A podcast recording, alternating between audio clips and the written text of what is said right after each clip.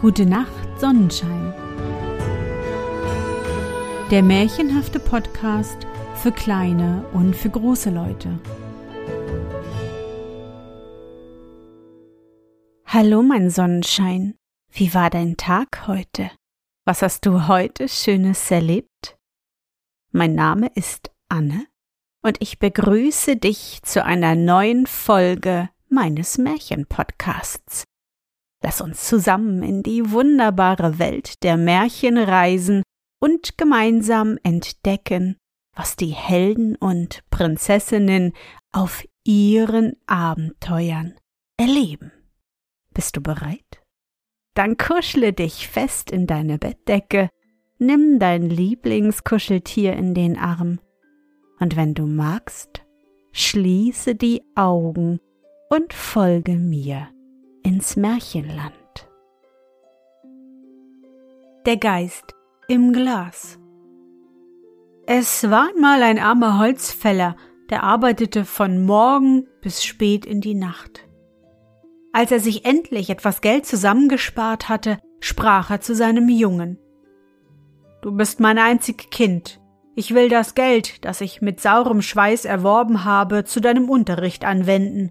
Lernst du etwas Rechtschaffendes, so kannst du mich im Alter ernähren, wenn meine Glieder steif geworden sind und ich daheim sitzen muss. Da ging der Junge auf eine hohe Schule und lernte fleißig, so dass ihn seine Lehrer rühmten und blieb eine Zeit lang dort. Als er ein paar Schulen durchgelernt hatte, doch aber noch nicht in allen vollkommen war, so war das bisschen Geld, das der Vater erworben hatte, draufgegangen, und er musste wieder zu ihm heimkehren. Ach, sprach der Vater betrübt, ich kann dir nichts mehr geben und kann in der teuren Zeit auch keinen Heller mehr verdienen als das tägliche Brot. Lieber Vater, antwortete der Sohn, Macht euch darüber keine Gedanken. Wenn's Gottes Wille ist, so wird's zu meinem Besten ausschlagen. Ich will mich schon drein schicken. Als der Vater hinaus in den Wald wollte, um etwas am Malterholz zu verdienen, so sprach der Sohn. Ich will mit euch gehen und euch helfen. Mein Sohn, sagte der Vater, das sollte dir schwerlich bekommen. Du bist an harte Arbeit nicht gewöhnt. Du hältst das nicht aus. Ich habe auch nur eine Axt und kein Geld übrig, um noch eine zu kaufen. Geht nur zum Nachbarn, antwortete der Sohn. Der leiht euch seine Axt so lange, bis ich mir selbst eine verdient habe. Da borgte der Vater beim Nachbar eine Axt, und am anderen Morgen bei Anbruch des Tages gingen sie zusammen hinaus in den Wald. Der Sohn half dem Vater und war ganz munter und frisch dabei. Als nun die Sonne über ihnen stand, sprach der Vater Wir wollen rasten und Mittag halten, hernach geht's noch einmal so gut. Der Sohn nahm sein Brot in die Hand und sprach Ruht euch nur aus, Vater, ich bin nicht müde, ich will in den Wald ein wenig auf und ab gehen und Vogelnester suchen. O du Geck, sprach der Vater, was willst du da herumlaufen? Hernach bist du müde und kannst den Arm nicht mehr aufheben. Bleib hier und setz dich zu mir. Der Sohn aber ging in den Wald, aß sein Brot, war ganz fröhlich und sah in die grünen Zweige hinein, ob er etwa ein Nest entdecke. So ging er hin und her, bis er endlich zu einer großen gefährlichen Eiche kam, die gewiss schon viele hundert Jahre alt war und die keine fünf Menschen umspannt hätten. Er blieb stehen und sah sie an und dachte, es muss doch mancher Vogel sein Nest hineingebaut haben. Da deuchte ihn auf einmal, als hörte er eine Stimme. Er horchte und vernahm, wie es mit so einem recht dumpfen Ton rief. Lasst mich heraus, lasst mich heraus. Da sah er sich ringsum, konnte aber nichts entdecken, doch es war ihm, als ob die Stimme unten aus der Erde hervorkäme. Da rief er Wo bist du? Die Stimme antwortete Ich stecke da unten bei den Eichwurzeln. Lass mich heraus, lass mich heraus.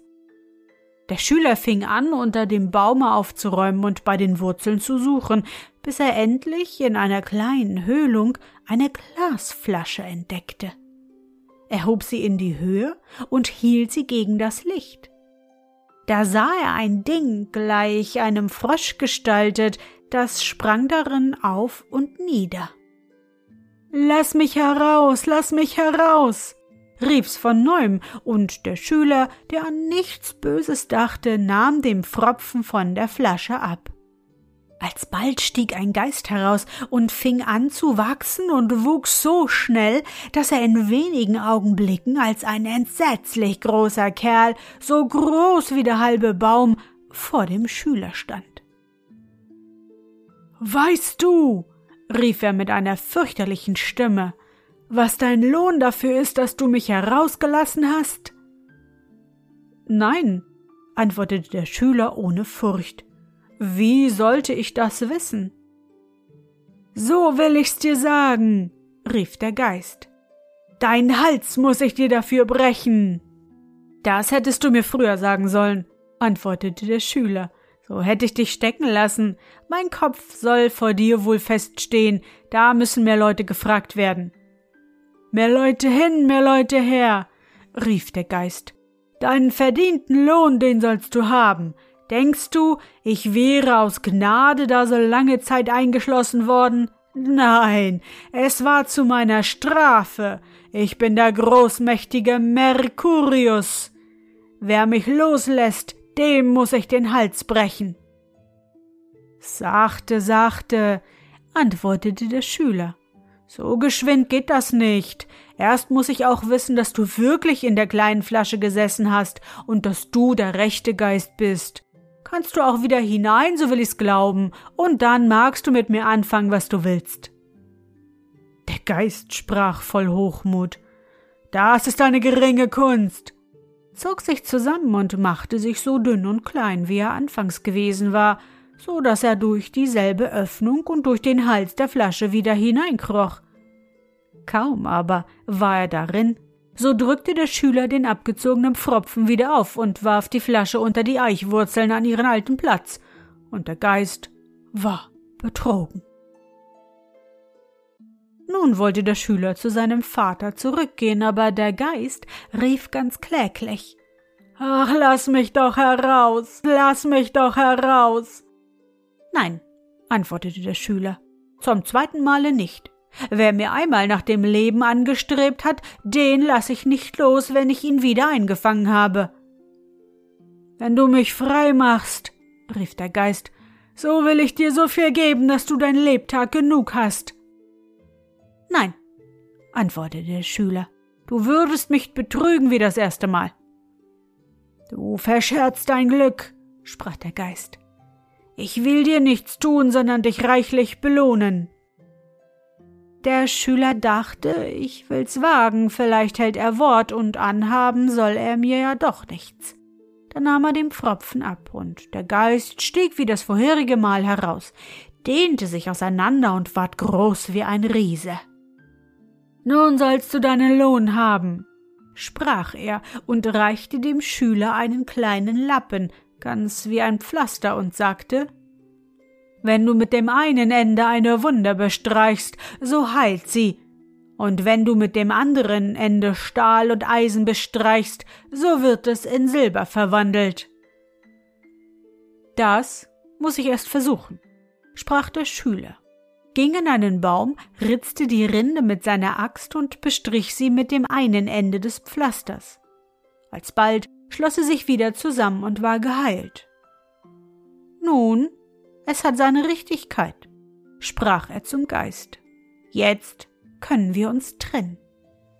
Der Geist dankte ihm für seine Erlösung und der Schüler dankte dem Geist für sein Geschenk und ging zurück zu seinem Vater. Wo bist du herumgelaufen? sprach der Vater. Warum hast du die Arbeit vergessen? Ich habe es ja gleich gesagt, dass du nichts zustande bringen würdest. Gebt euch zufrieden, Vater, ich will's nachholen. Ja, nachholen, sprach der Vater zornig. Das hat keine Art. Hab acht, Vater, den Baum da will ich gleich umhauen, dass er krachen soll. Da nahm er sein Pflaster, bestrich die Axt damit und tat einen gewaltigen Hieb. Aber weil das Eisen in Silber verwandelt war, so legte sich die Scheide um. Ei, Vater, seht einmal, was ihr mir für eine schlechte Axt gegeben, die ist ganz schief geworden. Da erschrak der Vater und sprach Ach, was hast du gemacht? Nun muss ich die Axt bezahlen und weiß nicht womit. Das ist der Nutzen, den ich von deiner Arbeit habe. Ach, werdet nicht bös, antwortete der Sohn. Die Axt will ich schon bezahlen.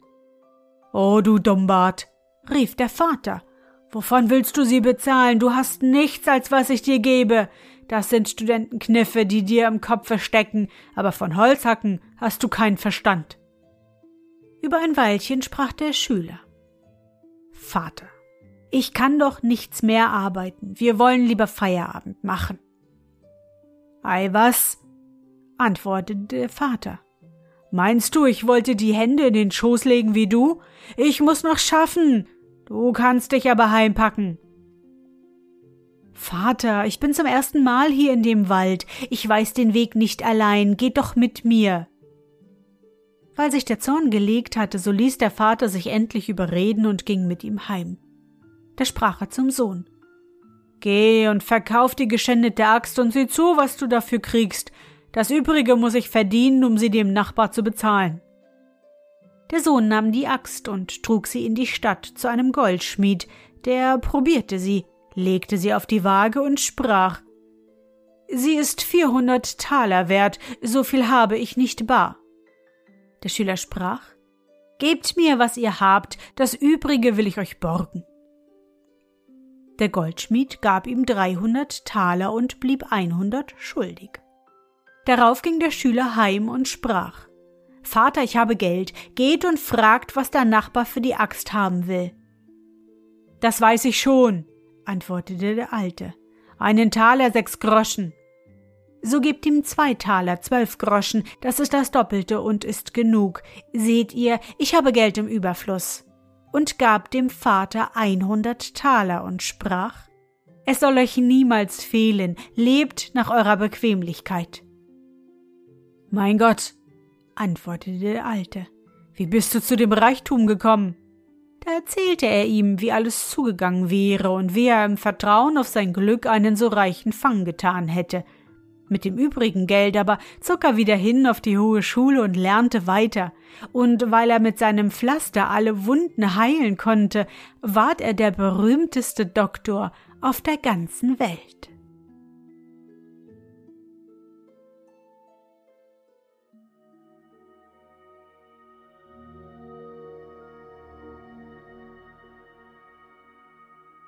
Na Sonnenschein, bist du noch wach? Das war das Märchen Der Geist in der Flasche, aufgeschrieben von den Brüdern Grimm. Hättest du den Geist nochmal aus der Flasche gelassen, also ich wäre nicht so mutig gewesen. Doch am Ende ist ja alles gut geworden. Unser Held hat die Schule abgeschlossen, ist ein berühmter Arzt geworden und sein Papa kann seinen wohlverdienten Lebensabend genießen. Ich hoffe, dir hat unsere gemeinsame Reise heute gefallen. Für mich war es wieder wunderbar und ich danke dir, dass du mich begleitet hast. Und bevor du nun die Augen schließt und in dein Traumland reist, möchte ich mit dir nochmal an dein schönstes Erlebnis heute denken. Was war es? Oh, vielleicht sind bei dir Schulferien und ihr seid zu Oma und Opa oder in ein Ferienhaus gefahren. Oder Ihr wart in einem dieser großen blauen Möbelhäuser, hattet Unmengen Spaß und am Ende des Besuches gab es Pommes oder ein leckeres Eis. Versuche dich an dein schönstes Erlebnis heute zu erinnern. Und? Was war dein schönstes Erlebnis heute und wie fühlst du dich dabei? Suche dir auch heute wieder den schönsten Moment aus und präge ihn dir gut ein. Und wenn du magst, kannst du ihn auch malen oder im Zauberbuch aufschreiben. Und nun, gute Nacht, Sonnenschein. schlaf gut und träum was Schönes. Wir hören uns bald wieder.